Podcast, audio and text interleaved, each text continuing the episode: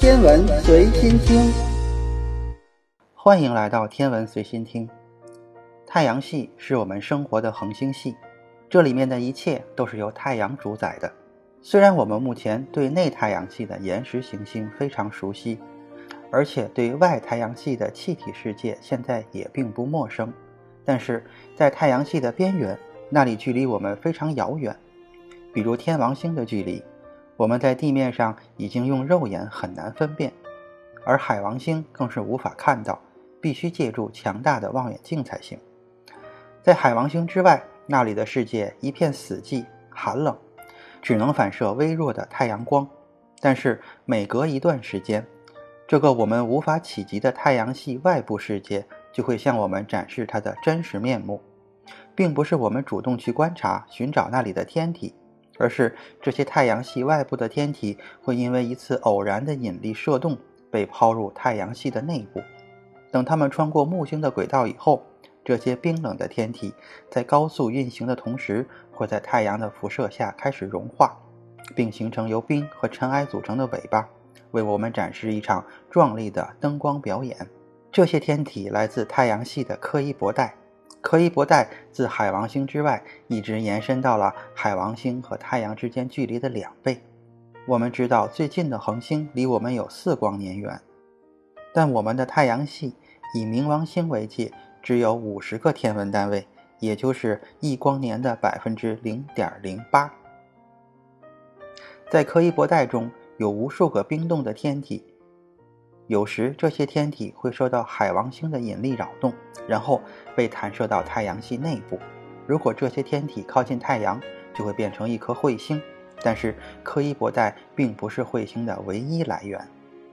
在柯伊伯带之外非常遥远的地方是奥尔特云，距离太阳平均大约是五万天文单位，或者是一光年远。每隔一段时间，我们就会看到一颗彗星穿越内太阳系。如果这些彗星是来自柯伊伯带，那么它的周期还不到一个世纪。但是这些彗星的周期有些可以长达十万年。这些长周期的彗星数量很大，它们的轨道不可能是受到了海王星的影响。相反，这些长周期彗星的起源来自非常遥远的物体云。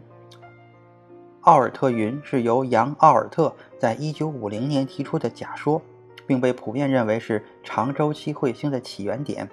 由于奥尔特云距离我们非常遥远，并且那里的任何物体都没有固有的光度，而且它们的温度都非常的低，也就是说，在红外波段下也看不到它们，因此我们根本就看不到这些天体。但是，我们有没有办法在这些物体飞入太阳系之前就探测到它们呢？弱引力透镜效应是指一个不发光的物体从一颗明亮的恒星前面经过时，由于它质量的存在，就会弯曲背景的星光，并把这些星光暂时的放大。我们通常用这个效应去探测那些不发光的质量比较小的物体，但不幸的是，奥尔特云内部大多数物体的质量都太小了，大约只有十的十五次方千克，也就是地球质量的十亿分之一。以至于这些物体所产生的弱引力透镜效应，以目前的技术条件是探测不到的。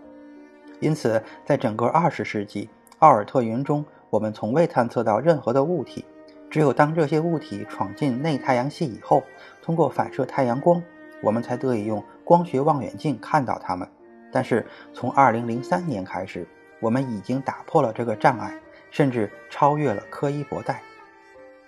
奥尔特云有一个非常著名的小行星，叫做赛德纳，是由哈勃太空望远镜拍摄到的。它跟大多数奥尔特云天体，也就是我们之前见过的那些彗星不一样。赛德纳的体积非常大，直径约有一千千米，质量估计约有十的二十一次方千克，是一般彗星质量的一百万倍。我们发现这个天体，是因为科学家在寻找海王星以外的天体。只是在2003年碰巧发现这个比当时任何太阳系内天体都要远的小行星。赛德纳的轨道周期长达一万一千年，这表明它的起源远远超过了海王星以内的太阳系，甚至超越了柯伊伯带，而且它的轨道也未与柯伊伯带有任何的交集，永远不会与海王星的引力发生交互作用，因为一切都表明这颗小行星的起源来自奥尔特云。这就是迄今为止第一个被探测到的奥尔特云非彗星天体，但是它并不是最后一个，也不是唯一的一个。二零一四年宣布发现的二零一二 VP 一一三是太阳系中已知近日点最遥远的天体，近日点距离八十天文单位，远日点距离超过四百四十天文单位。它与塞德纳和其他的三个天体二零零四 XR 一九零。二零一零 GB 一七四和二零零四 VN 一一二，以及其他的柯伊伯带天体相比，有不同的颜色、组成和轨道性质，这表明它们有共同的和不同的起源。二零一二 VP 一一三是目前距离太阳最远的行星，但是二零一零 GB 一七四很快就会超过它，并朝着与太阳的最大距离六百七十三天文单位前进。但是塞德纳是已知的最大的奥尔特云天体，而且很可能处于流体静力学平衡状态。这意味着，如果它是的话，它将成为柯伊伯带之外的第一颗矮行星。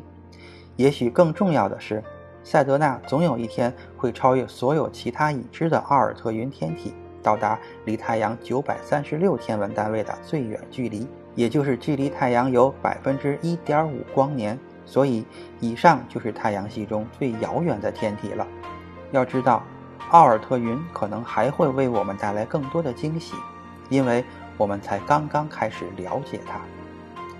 今天的天文随心听就是这些，咱们下次再见。